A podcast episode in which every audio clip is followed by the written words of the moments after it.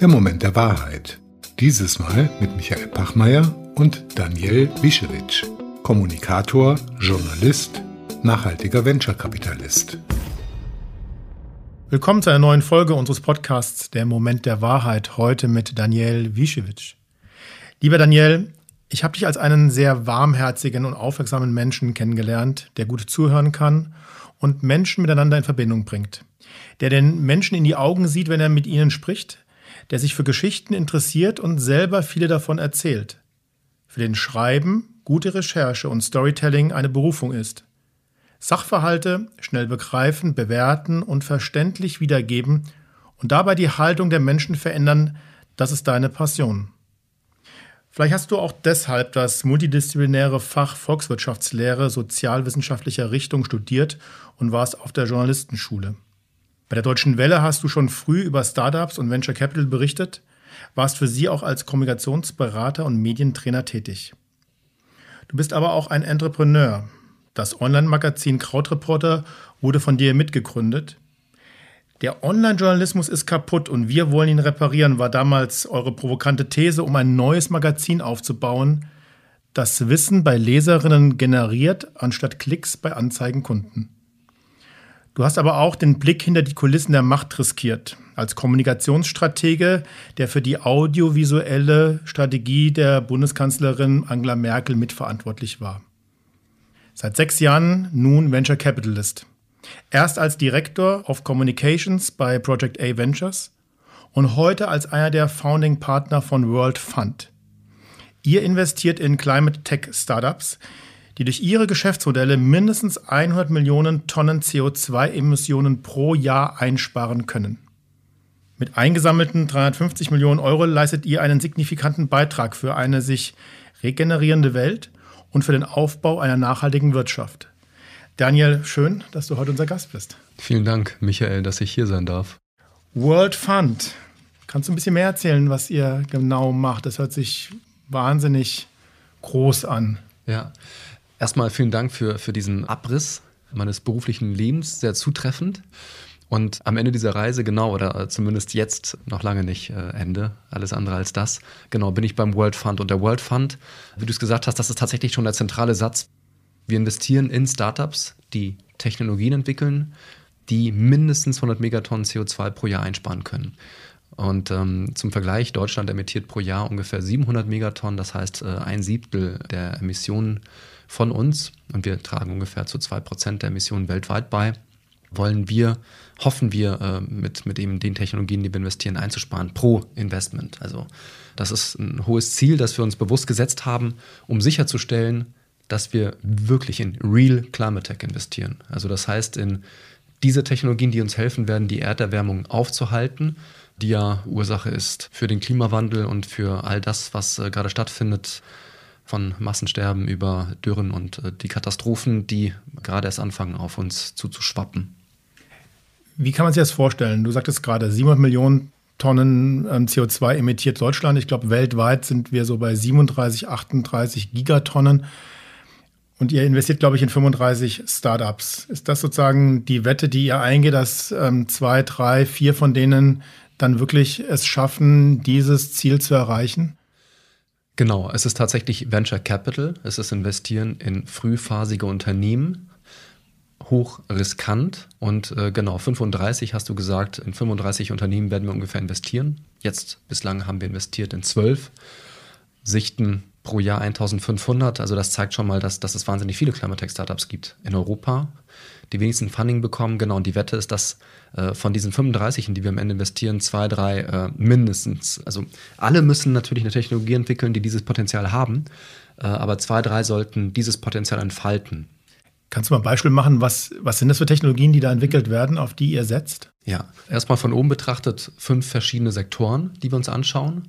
Allen voran Energie und Food Agriculture Land Use nennt sich das, abgekürzt FALU, also das heißt äh, ne, Nahrungsmittelbereich und äh, so, wie wir Landwirtschaft betreiben.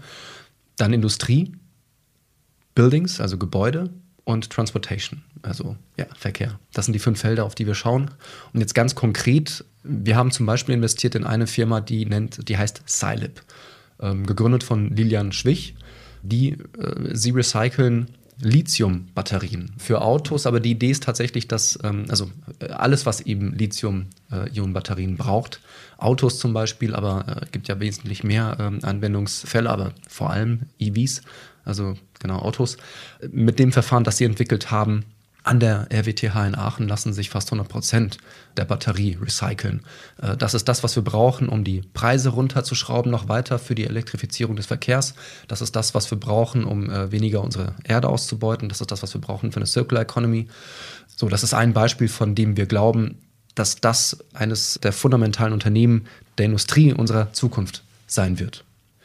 So, das ist jetzt der Energiebereich gewesen. Ich äh, gebe dir noch ein Beispiel aus dem Food-Sektor. Planet A Foods. Sarah und Max haben das gegründet. Ähm, das ist eine sogenannte Precision Fermentation Plattform. Die stellen im Labor Kakao her, Palmöl, sodass wir dann, oder beziehungsweise die Riesenkonzerne, die Regenwälder abholzen, dann in Monokultur Kakaobäume anpflanzen und das dann häufig eben auch von Kindern ernten lassen.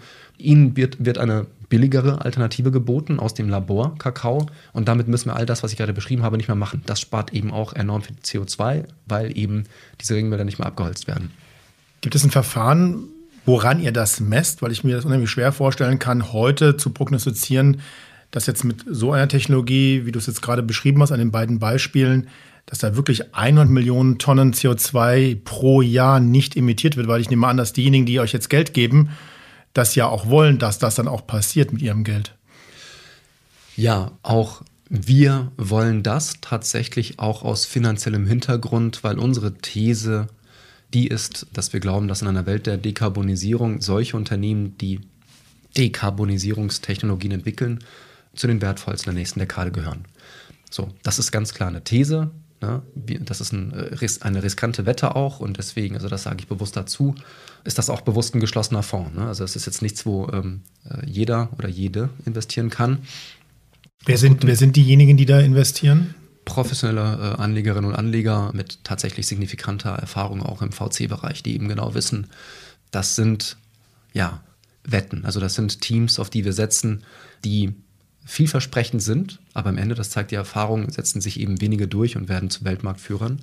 Und die versuchen wir zu finden. Also wir gehen und ich auch selbst gehe bewusst diese Wette ein, weil wir einfach, äh, wie ich es häufig, häufig sage, schon äh, in gewisser Weise ein Wunder brauchen, um die schlimmsten Folgen der Erderwärmung aufzuhalten. Mhm. Und ich glaube, dass wir Technologien, äh, dass Technologien da eben sehr stark helfen können.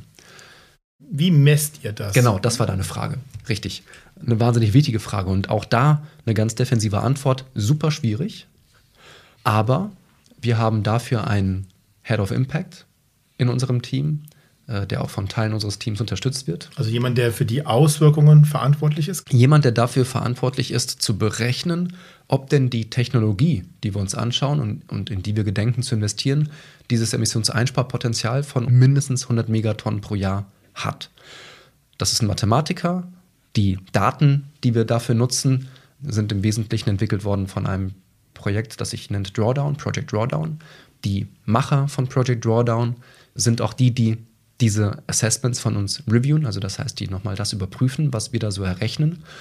Und diese Berechnungen fußen dann auch sehr stark eben auf Studien. Also wir sind ein thesengetriebener Fonds, der relativ klar äh, weiß, welche Technologien so ein Einsparpotenzial hat. Äh, und dann gibt es wissenschaftliche Studien, die diese Thesen entweder stützen oder eben nicht. So, und dann gibt es nochmal die TU Berlin, da auch wiederum äh, ein Lehrstuhl, der das dann auch noch reviewt. Nichtsdestotrotz, es ist ein Blick in die Zukunft. Ne? Und was heute wahr ist, ist morgen verkehrt. Aber äh, trotzdem sind wir sicher, erhöhen wir so die Wahrscheinlichkeit, in Real Climate Tech zu investieren. Kannst du vielleicht nochmal erklären, was sind so die Parameter, die in so einer Formel drin sind, um das zu messen? Das stelle ich mir unheimlich schwierig vor, weil ihr müsst ja in die Zukunft prognostizieren.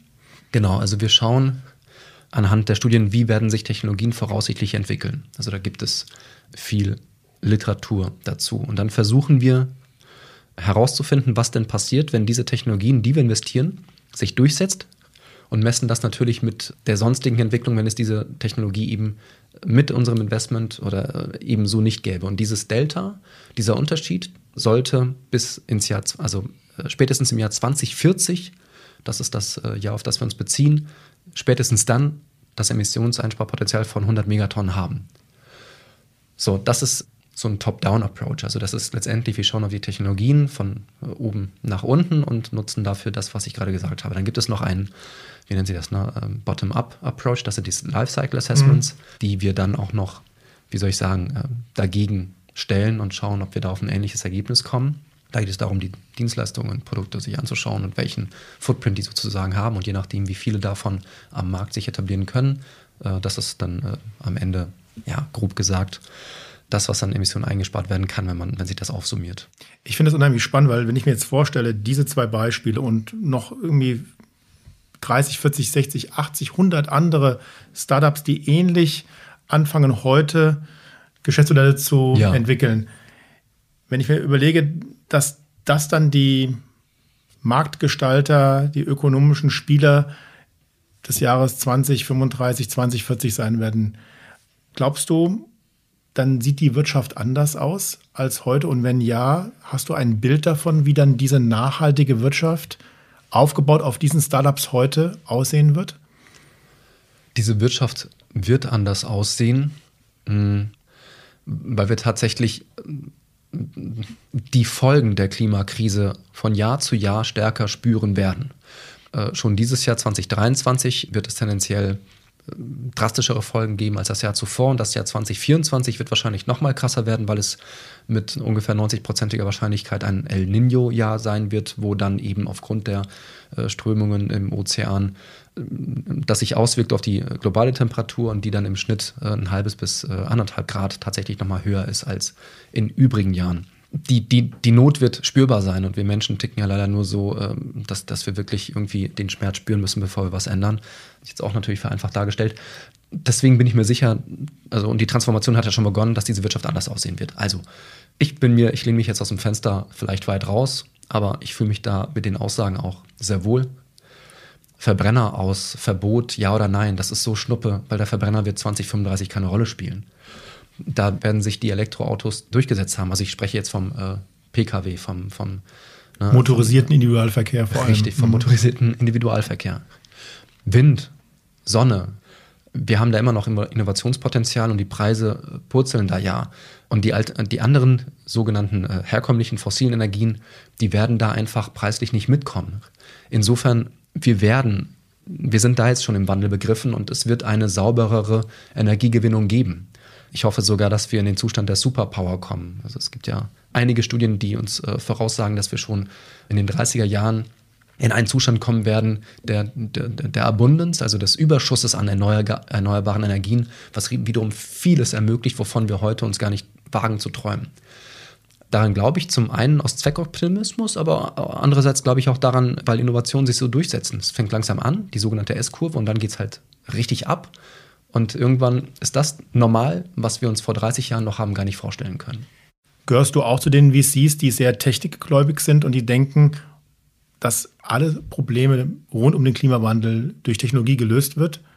Was so ein bisschen dazu führt, dass wir heute gar nicht so viel an unserem Verhalten verändern müssen, weil da gibt es ja eine Technologie und die wird dann in 10, 15 Jahren schon so reif sein, dass das Problem gelöst ist und wir unseren Wohlstand sichern werden und heute uns nicht verändern müssen und auch die Entscheidung darüber so ein bisschen in die Zukunft delegieren können. Bist du auch einer dieser Anhänger?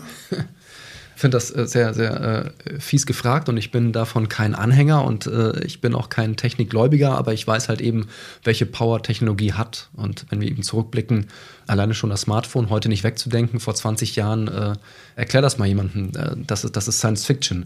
Erklär mal jemandem vor 50 Jahren, dass wir alle über das Internet verbunden sein werden und dass natürlich Telefonie sowas von, von gestern sein wird und dass wir heute schon ähm, ChatGPT ähm, äh, Antworten erhalten, ob das jetzt äh, nah an dem ist, was wirklich wahr ist oder nicht, ne? also auch mit Vorsicht zu genießen, aber dass wir ganz schnell ziemlich substanzielle Antworten erhalten aus, aus, aus einer Software. So, von daher, also Tech, äh, denk mal einfach 200 Jahre zurück äh, und, und vergleich das mit der Welt, in der wir heute sind. Und 200 Jahre sind ein Fingerschnips. in der Weltgeschichte, der Erdgeschichte. Der Weltgeschichte. Ja. Und selbst heute sind sogar zehn Jahre ein Fingerschnips. Ähm, also die, diese Transformation ist ja immer schneller.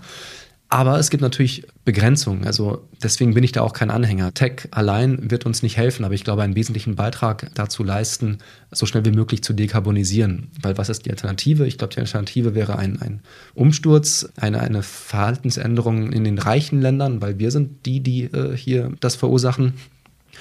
Das sehe ich nicht kommen. Und dann gibt es noch die Imperfektion natürlich ähm, Natur. Es gibt viele Lösungen, die die Natur bietet und die sich nicht so schnell skalieren lassen. Wir suchen nach diesen Lösungen auch als Investoren, Investorinnen und Investoren. Schwierig, da braucht es auch, äh, um Wälder zu schützen, neue Ideen. Und dann äh, als drittes, nicht zuletzt, äh, wir leben auch jetzt schon in einem materiellen Überfluss, der, glaube ich, wir sind längst in einer Phase, in der mehr weniger glücklich macht. Also das ist nochmal ein anderes Thema, aber von daher, Tech hat uns wirklich in einen in einen Zustand gebracht des Überflusses, aber viele von uns macht das eben nicht mehr glücklich. Also deswegen, also Tech ist jetzt einfach nur etwas, was du benutzen kannst, aber nicht per se gut oder schlecht. Das heißt, du brauchst schon eine Vorstellung davon, wie Gesellschaft, wie Wirtschaft, wie das Zusammenleben auf dieser Erde auch im Einklang mit der Natur aussehen muss. Also Technologie ist ein Enabler, nicht mehr und nicht weniger, oder? Richtig, ein wahnsinnig powerful, entschuldige die Anglizismen, äh, ein, ein unfassbar kräftiges, äh, starkes Werkzeug. Technologie ist das, was wir benutzen sollten und äh, was du ansprichst, finde ich wahnsinnig wichtig. Eine klare Vision braucht das. Was wollen wir damit anfangen? Und diese Richtung, glaube ich, ist uns so ein bisschen verloren gegangen. Äh, wir beim World Fund sprechen von einer regenerativen Welt, mhm. in der wir tatsächlich innerhalb unserer planetaren Grenzen leben und es dann andere Maßstäbe auch des Glücks gibt. Also wir werden dann schon in, in materiellem Überfluss, glaube ich, schon weiterhin leben können, weil wir einfach mit den Ressourcen, die wir haben, wesentlich besser umgehen. Auch die Energie kann es im Überfluss geben. Wind und Sonne verschwenden wir jeden Tag, indem wir äh, Strahlen an uns vorbeischießen lassen, ohne da ein Panel davor zu setzen. Und äh, einen Punkt möchte ich noch hinzufügen. Technologie ist ja nichts anderes als die Manifestation eigentlich unserer Brillanz unserer Ideen, unserer Genialität. Also von daher sollten wir auch wissen, es kommt vom Menschen und sollte dem Menschen dienen und nicht äh, einen Selbstzweck haben. Mhm. Du hast mir irgendwann mal erzählt, dass, das hat mich ein bisschen gewundert, aber vielleicht kannst du es auch nochmal in so einen persönlichen Kontext einordnen. Du bist seit vielen Jahren Mitglied bei den Grünen und sagtest trotzdem, dass dein Umweltbewusstsein so richtig nochmal ja, sich entwickelt hat im Jahre 2018, als mhm. Greta Thunberg vor das schwedische Parlament gesetzt hat und gesagt hat, ich gehe nicht mehr in die Schule. Mhm. Also eigentlich sehr viele Jahre später, als ich eigentlich vermutet hätte, dass dir das irgendwie klar ja. geworden ist, worum es eigentlich gerade geht auf dieser Welt. Ja, also dieser Moment, in dem sich Greta da hinsetzt alleine, bewegt mich bis heute sehr, weil ich es unfassbar traurig finde, dass Kinder sich für ein Leben einsetzen müssen, welches wir ihnen wegleben. Also mich erschüttert das immer noch zutiefst, wenn ich daran denke ähm, und wenn dann eben einer solchen Person dann vorgeworfen wird, nicht in die Schule zu gehen. Also ich meine, sie verzichtet äh, auf etwas, was ein Privileg ist, um auf etwas aufmerksam zu machen, was existenziell ist. Und den Schuss habe ich tatsächlich erst dann richtig gehört. Also ich bin seit mehr als 20 Jahren Mitglied bei den Grünen war, ich nenne das jetzt bewusst, umweltbewusst. Mir ging es äh, darum, wie wir miteinander umgehen, wie wir mit unseren Ressourcen umgehen. Und natürlich war mir klar, dass wir unserer Umwelt Schaden zufügen. Mir war aber nicht klar, dass das sowas von backfeiert, dass das letztendlich uns alle umbringen kann. Let's face it, also das ist das, worauf wir gerade zurasen. Und zwar immer mehr Gas geben, äh, auf, auf diese Wand zufahrend, in einem Tempo, wie es einfach nicht einmal mehr angeschnallt möglich ist, äh, zu überleben. Ich, ich weiß gar nicht, welches Bild ich dafür noch verwenden soll. Und das ist eben das, was mir dann erst 2018 klar wurde.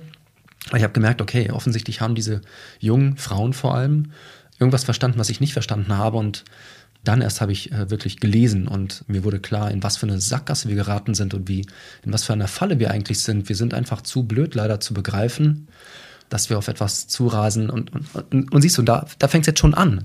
Sogar die Worte fehlen ja.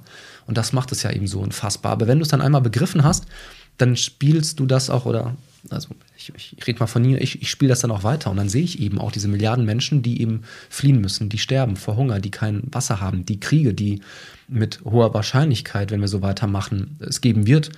Und ähm, wir sind inzwischen über 8 Milliarden Menschen, werden bald 10 Milliarden sein. Was hast du da in dem Moment verstanden, was du vorher nicht gesehen hast? Was war dieser Moment hm. der Wahrheit für dich in diesem Ereignis um Greta Thunberg und die Fridays for Future Bewegung, die danach aufkam?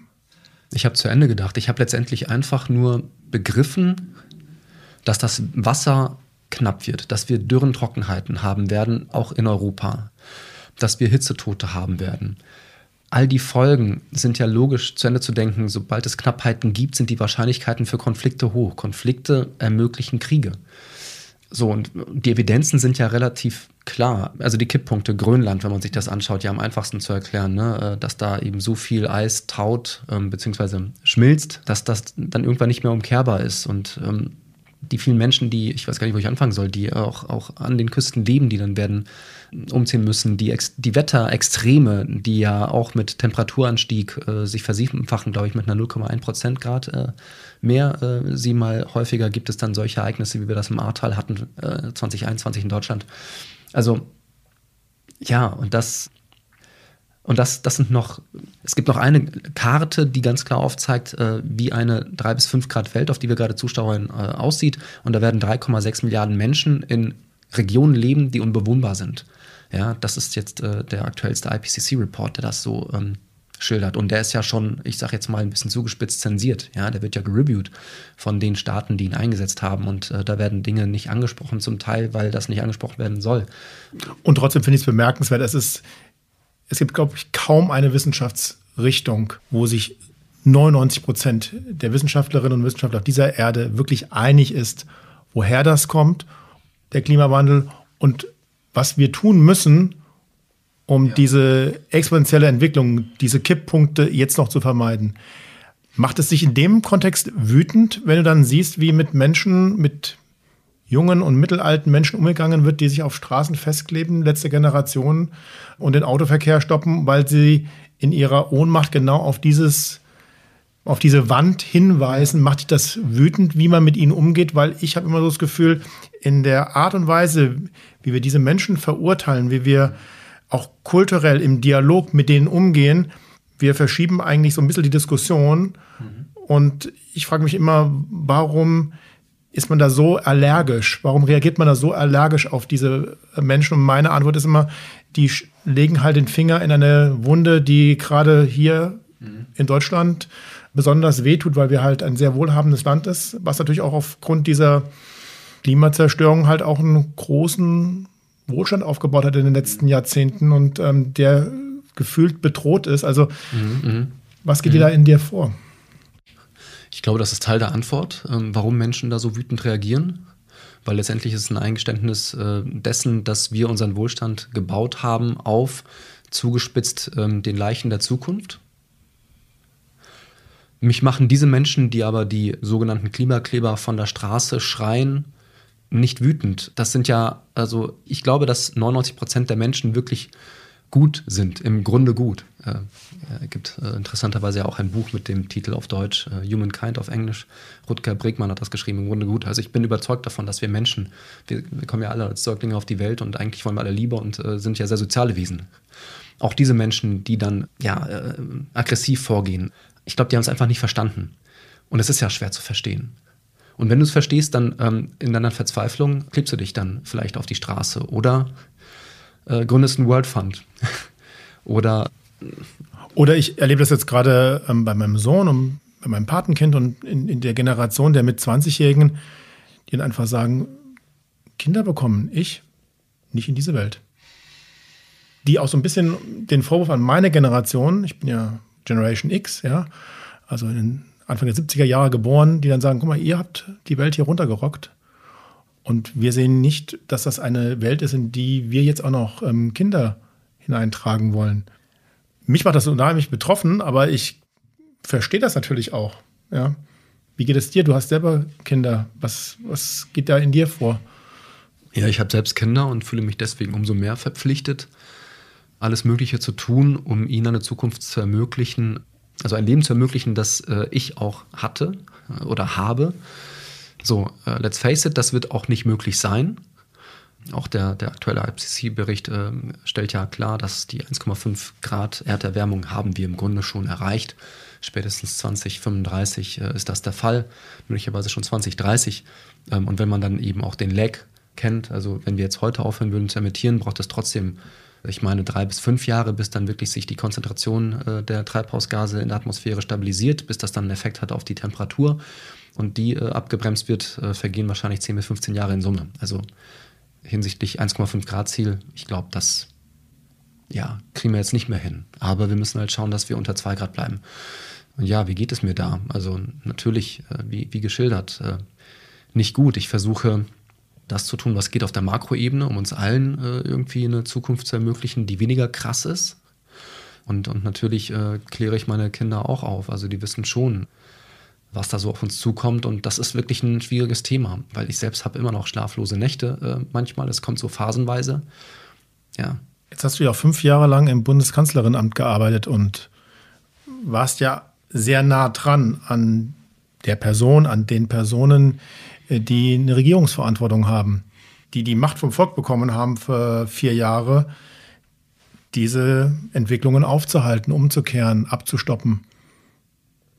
Hattest du das Gefühl gehabt, in einem politischen Machtzentrum zu sein, was das A verstanden hat und was auch in der Lage ist, entsprechende Instrumentarien aufzusetzen, einzuführen, um das zu stoppen? Und warum hat das vielleicht deiner Meinung nach gar nicht so gut geklappt? Mhm. So, ich sag mal zwei Sachen, ohne jetzt zu viel erzählen zu wollen. Genau, also ich hatte äh, eine Zeit lang für Angela Merkel arbeiten dürfen von 2012 bis 2017 und ähm, da habe ich eben Kommunikation für sie betrieben. Also alles, was so offiziell als Videofoto rausging, habe ich mitgeplant, mitproduziert, mitverantwortet und ich habe wahnsinnig gerne für sie gearbeitet. Und die zwei Sachen, die ich jetzt äh, sagen will, sind zum einen, also ich will, ich will einfach die Hörerinnen und Hörer selbst nachdenken lassen und ihre eigenen Schlussfolgerungen ziehen lassen. Die Bundeskanzlerin versteht die Klimakrise durch und durch. So, das ist eine promovierte, promovierte Physikerin. Sie war Umweltministerin. Sie war die Vorsitzende der ersten COP, COP 1 1995 in Berlin. Man braucht nicht lange suchen, um Interviews zu finden aus der Zeit und Ausschnitte, Schnipsel, wo klar wird, sie hat es komplett verstanden. So, ich habe auch Gespräche mitbekommen, aus denen mir dann auch klar wurde, also komplett verstanden, bevor ich überhaupt mein 2018, mein, mein Moment so, der Wahrheit hatte. Mein Moment der Wahrheit hatte, also sie komplett. Jetzt schauen wir uns halt an, was da in den, ähm, in den Jahren, in denen sie regiert hat, passiert ist. Vor allem zum Ende hin. Das war nicht so, dass wir sagen können, okay, das hat ähm, uns näher daran dazu hingebracht, unsere Klimaziele zu erreichen. No way. Also das, das äh, kann sich keiner schönreden. Wir haben äh, Solar, Wind platt gemacht in Deutschland, äh, Industrien, auf die wir heute stolz hätten sein können und jetzt die Abhängigkeiten von, von Diktatoren und fossilen Energien ist, glaube ich, spätestens seit dem 24. Februar äh, 2022 jeden bewusst. So, und ich glaube, ich muss jetzt gar nicht mehr hinzufügen. Ich habe für mich verstanden, die Politik ist nicht das System, also oder die Politik ist nicht das, wo, wo, die, wo wir die Disruption herbekommen, die wir brauchen, die Transformation wir brauchen Politik, aber ähm, ich glaube, die, die die Welt verändern werden und uns helfen werden, die Kurve noch zu kriegen halbwegs, das sind die Unternehmerinnen und Unternehmer, die diese Technologien entwickeln. Ich meine zumindest, dass ich mich an die Position, wo, wo ich den, also der längstmögliche Hebel für mich war wirklich diese Unternehmerinnen und Unternehmer, für die möglichst viel Geld zusammenzukriegen, damit sie ihre Technologien skalieren können und damit wir dann äh, in eine Welt kommen, die dann eben das Schlimmste nicht mehr nicht erlebt. Ja. Ist es auch ein Problem, dass dieses Thema so parteipolitisch auch immer, also dieses Thema Klimawandel, immer so sehr stark von der, von der linken parteipolitischen Seite, und ich mache das mal ganz holzschnittsartig, besetzt wird. Ist das ein, in der Wahrnehmung oftmals ein Problem, dass wenn Forderungen kommen nach mehr Klimaschutz, dass das immer so einem Parteispektrum zugeordnet wird und dass es deswegen so auch Widerstände hervorruft? Ja, es ist total schade, dass das äh, einer politischen Richtung zugesprochen wird, unser Leben schützen zu wollen, was ja über allem steht.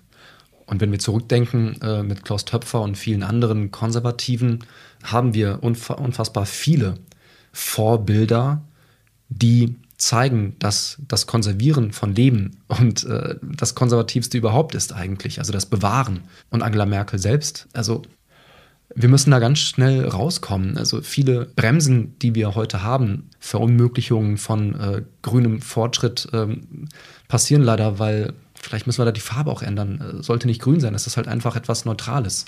Betrifft uns ja alle. Ja, die Konflikte, die wir haben, Tempolimit oder sowas. Also da, da, da geht es inzwischen nicht mehr um die Sache, da geht es um, um irgendwie, äh, gehörst du zu denen, äh, bist du dafür oder dagegen.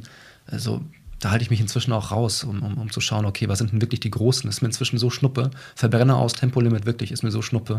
Wir haben ganz andere, ganz andere Wirkungen, die wir entfalten müssen. Wir, wir, können, wir müssen die Großen, also wir müssen Industrien transformieren und uns nicht irgendwie in diesen Debatten ver, ver weiß auch nicht, verlieren mich macht es immer so ein bisschen ohnmächtig, weil ich natürlich auch weiß, wenn man das politische System gut kennt, dass natürlich mit solchen Debatten unheimlich viel Zeit absorbiert wird bei den Regierenden. Ja? Und wo ich denke, wenn wir diese Debatten nicht so führen würden, weil wir eine andere politische Kultur haben, weil wir uns ein paar Fakten einfach angucken, weil wir mal in die, in die Bevölkerung reinhorchen.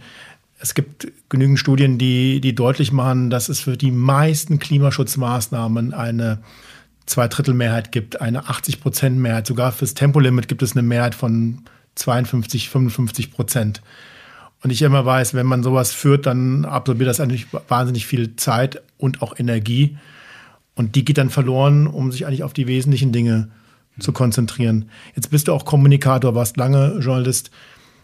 Wo kann Kommunikation ansetzen und helfen, dass wir unser Verhalten verändern, dass wir vielleicht nicht immer nur in Dystopien denken, dass wir nicht immer nur ähm, Angst machen vor der Wand, vor den Kipppunkten und den Auswirkungen, sondern dass wir vielleicht ja vom guten Leben reden, von den Vorteilen, auch von den Vorteilen, wenn wir uns Regeln auferlegen für ein besseres Verhalten. Wo siehst du auch als Kommunikator in dieser Gesellschaft die Möglichkeiten, wo Kommunikation noch ganz anders wirken kann, als sie es vielleicht heute tut? Ja, wahnsinnig wichtiges Thema Kommunikation und Narrative und eben äh, wirklich das, wie soll ich sagen, erlebbar machen von schöner Zukunft. Also aufzeigen, was wird dir gegeben, statt was wird dir genommen. Ich glaube, Stefan Rahmsdorf hatte das kürzlich mal getwittert. Das fand ich großartig. Einfach der Vergleich zwischen Verbrenner und ähm, äh, EVs, also Electrical Vehicles, äh, Elektroautos. Wenn Elektroauto heute Standard wäre und man würde uns den Verbrenner äh, aufdrücken wollen, würden sich die Leute aufregen, Moment, ich soll das jetzt nicht mehr zu Hause tanken können, ich, ich soll da jetzt dafür irgendwo hinfahren müssen und dann auch noch Gangschaltung. Soll ich dann, also sorry, was ist das denn für ein Rückschritt? Und die Beschleunigung, die ich habe, ich möchte das gar nicht darauf verzichten. Und die überhaupt, dass das dann geschippert wird, das ganze Öl von sonst woher. Also äh, irgendwie so eine Umkehrung der Bilder, das, das äh, wäre schön. Das wäre dann eben auch, also das war jetzt einfach nur der Vorteil oder der, der Komfort eines EVs. Das Ganze brauchen wir auch für, ich weiß nicht, wenn, wenn wir um jetzt bei Transport zu bleiben, äh, mit Zügen ist es ja fantastisch zu fahren, wenn sie pünktlich sind. Also kein Schlange stehen etc. Also ich versuche auch immer, wenn ich Züge benutze, das zu posten. Also wie fantastisch ist es doch, äh, wirklich da Bahn zu fahren, statt irgendwie sich anders vorzubewegen. Oder also wir müssen Bilder entstehen lassen. So Naherholungsgebiete, Grün, äh, statt äh, zugepflasterte Straßen, Parks, Bänke. Es gibt da das habe ich, ist länger her, da ich es gelesen habe. Das müssten jetzt die Hörerinnen und Hörer vielleicht mal nachrecherchieren. Aber ich meine, in Oslo gibt es einen Stadtteil, einen sehr wohlhabenden. Da sind dann eine grüne Bürgermeisterin oder Stadtteilverantwortliche hat dann die Parkplätze weggeschafft und hat dann Parkbänke und äh, Grünflächen hingepackt. Da gab es irgendwie wohl ähm, ein, ein, ein Begehren dagegen. Das ist dann durchgekommen, sollte alles rückgängig gemacht werden. Weil das aber alles so lange dauert, haben sich die Leute inzwischen daran gewöhnt und haben gemerkt, viel cooler Parkbänke zu haben und nicht die Autos da stehen vor, der, äh, vor dem Haus oder, oder vor der Wohnung. Grün und Bänke statt Autos. So, und jetzt, ich weiß jetzt gar nicht, wie das zu Ende gegangen ist, aber sollte das eben nicht wieder rückgemacht werden, weil das neue Normal wollten die Leute dann doch behalten, aber vorher war es dann eben schwer anfühlbar. Und wir müssen dann als äh, Kommunikatoren eben diese Welten erfahrbarer machen, was wird dir gegeben und nicht, was wird dir genommen. Das sagen wir ja auch im, im, im Veränderungsmanagement. Es ist ganz wichtig, dass du das Neue, die veränderte Situation, den veränderten Prozess, die neue Technologie, das andere Verhalten, dass du das erfahrbar machst, dass du das erlebst durch Experimente oder durch es einfach mal ausprobieren, weil man es einfach nur dadurch, dass man das einem erzählt und mit guten Argumenten unter, unterstreicht, es noch lange nicht bei den Leuten ankommt, ja, im Herzen, im Verstand. Ja. Beispielsweise auch Nahrungsmittel, um, um mal ein anderes, weiteres Thema zu nehmen. Es gibt inzwischen Steak-Alternativen, die pflanzenbasiert sind. Entweder auf Pilzbasis oder auf Pflanzen- oder Sojabasis oder auf Bohnenbasis. Also da gibt es unfassbar großartige neue Produkte, die auf den Markt kommen, die auch günstiger sind als Steaks, die gemacht sind aus zu Tode gequälten Tieren. Wenn Menschen das mal probieren und dann ist es günstiger, besser für deinen Körper, schmeckt besser, ich, ich glaube, da will dann keiner mehr zurück. Also ich mache jetzt hier Werbung für ein Startup, in das wir investiert haben. Juicy Marbles heißt das. Die stellen Steaks her. Ist noch ein anderes Investment, das wir bald tätigen werden. Die machen das wirklich pilzbasiert. Das sind, das schmeckt wie Hühnchen. Das kann aber auch schmecken wie, äh, wie Rind. Also es ist Wahnsinn, was die Natur alles möglich macht. Ja, da wollen wir nicht mehr zurück. Also ich glaube, da werden wir den, den, den größten Fleischfreund äh, zum größten Pflanzenesser machen, ähm, wenn er oder sie dann tatsächlich diese Steaks mal gegessen hat. Das heißt also, du plädierst schon dafür, dass wir neue Bilder in unseren Köpfen entstehen lassen? Neue Bilder, also alles das, wir Menschen sind ja sehr sinngetrieben. Schmecken, fühlen, sehen. Diese Sinne müssen wir nutzen, damit die Informationen tief sich verankern im, wie nennt sich das, Reptilian Brain. Hypothalamus? Ja, Hypothalamus, glaube ich. Und das ist eben das Entscheidungszentrum. Ne? So ist ja der Mensch gebaut. Wir sind ja erst seit äh, wenigen, ich glaube seit 800.000 Jahren erst, äh, sind wir in der Lage, das Feuer zu benutzen. Aber so als Humane äh, gibt es uns seit mehreren Millionen Jahren und wir stammen eben aus, also, also dieser Neokortex hat sich ja neu gebildet. Wir sind ja immer noch Fleisch und Blut. Und deswegen müssen wir eben das smart benutzen in der Kommunikation. Und so verankern sich eben neue Welten und eben Chancen viel mehr. Wer sind die Akteure, die diese Bilder produzieren? Sind es Medien und welche Aufgaben haben Medien, Medienschaffende, diese Bilder zu produzieren? Mhm. Also ich bin sehr stolz äh, darauf, Krautreporter mitgegründet zu haben. Da gibt es sehr häufig, gerade auch von Rico Grimm zum Beispiel, sehr tolle Artikel über die neuen Möglichkeiten, die sich uns eröffnen mit den neuen Technologien. Und, und er versucht das immer sehr bildlich darzustellen. Ein Autor, den ich äh, wärmstens empfehle. Perspective Daily versucht auch immer Perspektiven zu schaffen und jemanden ähm, und, und, Leserinnen und Leser positiv zurückzulassen. Also nicht irgendwie, oh mein Gott, alles schlimm, sondern aha, das sind die Lösungen, so kann ich handeln. Oder eben, da sind Menschen, die, die arbeiten schon an Lösungen. Ähm, also positive Botschaften sind wichtig, damit wir nicht verzweifeln. Weil wenn man sich, äh, ne, also bei herauszuhören, auch bei mir, äh, es ist ja zu, zum Verzweifeln, wenn wir wissen, in was für eine Falle wir bereits geraten sind. Klimakrise wir müssen unbedingt eben auch diese Möglichkeiten, unsere Brillanz, also diese positiven Nachrichten auch noch mittransportieren. Deswegen, ich bin großer Fan von Klima vor acht. Ja? Also der Idee, ja. dass man diese wichtigsten und wahrscheinlich teuersten fünf Minuten vor der Tagesschau, vor der 20 Uhr Tagesschau jeden Abend in der ARD, dass man die nicht nutzt für Börse vor acht, sondern dass man die nutzt für Klima vor acht oder wegen mir für ein besseres Leben vor acht. Also für etwas, wo wir genau diese Bilder und Erzählungen produzieren können und auch kommunizieren können. Und was wir seit, den, seit der New Economy seit Anfang der 2000er Jahre machen, ist, dass wir jeden Tag darüber uns echauffieren, mhm. dass der DAX irgendwie 30 Punkte gestiegen ist und ach nee, heute 100 Punkte ähm, sich abgesenkt hat und dass das wieder zu einem Problem führen kann bei irgendwelchen reichen und vermögenden Kapitalanlegerinnen. Das ist doch finde ich, so ähm, symptomatisch, dass es uns so schwer fällt, diese Sendung einfach aus dem Programm zu nehmen und dafür etwas anderes zu produzieren. Ja, ich bin auch Unterstützer der ersten Stunde von Klima vor acht. Und hier gibt es aber auch einen total positiven Spin. RTL hat das ja aufgenommen. Es gibt das Klima-Update. Und ich kenne so ein paar äh, RTLer auch und ich weiß auch von Mike Mäuser, dass er das wirklich mit tiefstem grünen Herzen gerne macht und sich immer freut auf die neuesten Folgen des Klima-Updates. Und da ist eben die Redaktion, die hinter Klima vor Acht steht, auch mit involviert. Und das sind positive, mutmachende Geschichten, die jetzt auch nicht ein rosa-rotes Bild zeichnen, ja. Aber ähm, die genau das machen, wovon ich hoffe, dass das in Medien ganz breit zur Anwendung kommen würde, statt Angst zu schüren, die Möglichkeiten aufzeigen, die wir haben, um nicht nur das Schlimmste zu verhindern, sondern auch Welten zu schaffen, in denen wir ein viel schöneres Miteinander haben. Das ist ja alles noch möglich mit auch Technologien, mit dem vielen Lernen, was wir über die letzten Jahrzehnte auch hatten. Kapitalismus hat seine Nachteile, hat aber auch seine Vorteile. Markt hat seine Nachteile und seine Vorteile. Und ich meine, mit hoffentlich einer neuen Politik, die auch Disruption braucht, kriegen wir diese Dinge auch implementiert. Und ich glaube fest daran, dass Was wir. Was meinst du mit, mit neuer Politik? Was erwartest mit du? Mit neuer Politik meine ich, leider ist es ja so, dass dass das System selbst ja ähm, in, in, in so eine kleine, ja, in, vielleicht sogar eine große Falle geraten ist, insofern als dass äh, jeder Politiker, jede Politikerin ähm, incentiviert ist, die nächste Wahl zu gewinnen. Und das ist wahnsinnig schwer. Also ich ziehe wirklich einen Hut vor Robert Habeck, der, glaube ich, wirklich Visionen, seine Visionen sich bewahrt und versucht, Dinge zu erreichen, für die er seit, der, äh, seit seiner Jugend steht. Und das jetzt einfach, einfach weiterverfolgt. Und, äh, aber so ein Mensch hat es wahnsinnig schwer, aber wir sehen ja auch, dass er vieles doch auch hinbekommt.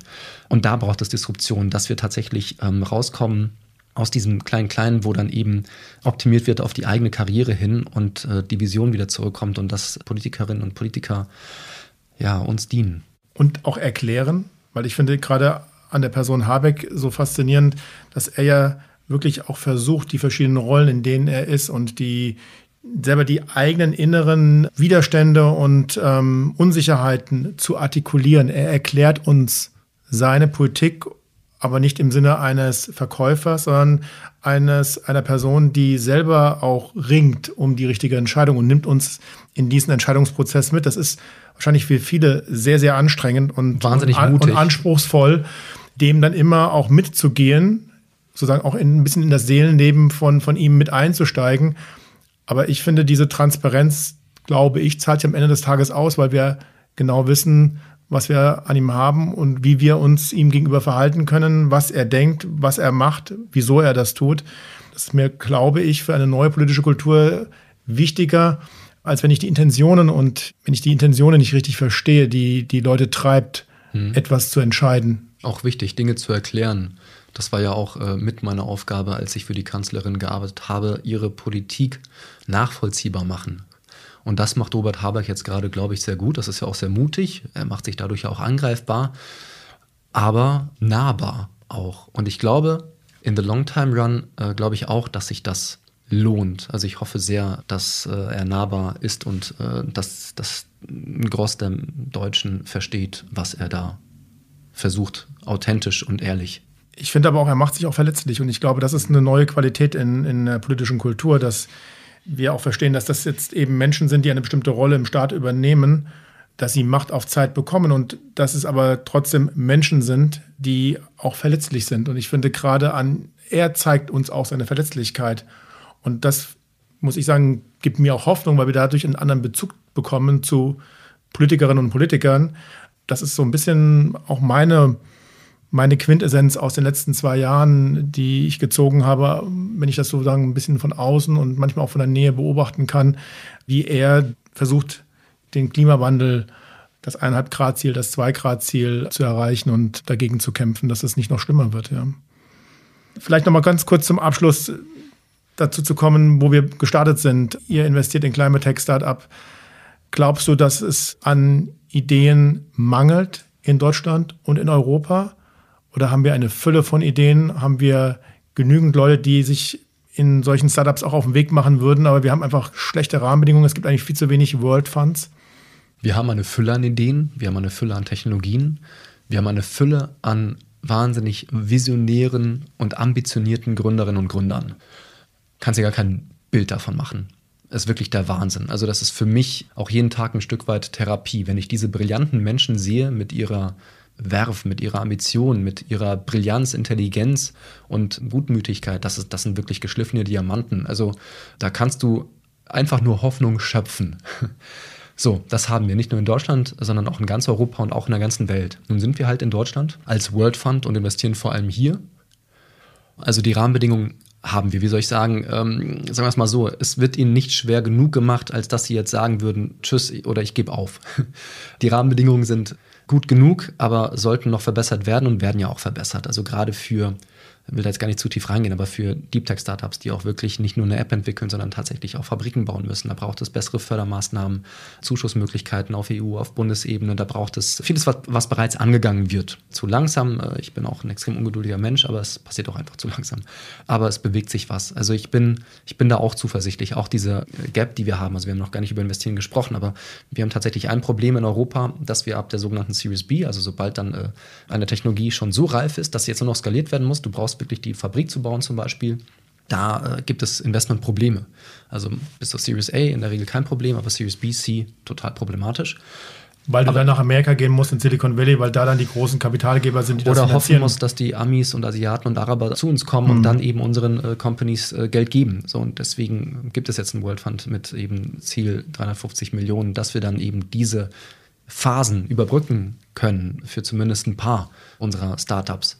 Aber es gibt auch mehr, also es braucht auch noch viel mehr World Funds. So, also da passiert einiges, das wird auch adressiert. Es gibt zum Beispiel diese äh, European Champions, 3,75 Milliarden, die investiert werden sollen. Es gibt den Deep und Climate Tech Fonds. Also hier wird schon einiges gemacht, auch auf bundes- und europäischer Ebene. Da muss noch viel mehr passieren, weil alleine in Deutschland brauchen wir äh, laut DENA 22,7 Milliarden Jahr für Jahr an Investments in Climate Tech um unser äh, Ziel für 2030 zu erreichen. Also da sind wir weit von entfernt, aber es bewegt sich was und ähm, ja. Daniel, vielen herzlichen Dank, dass du uns so ein bisschen dich geöffnet hast.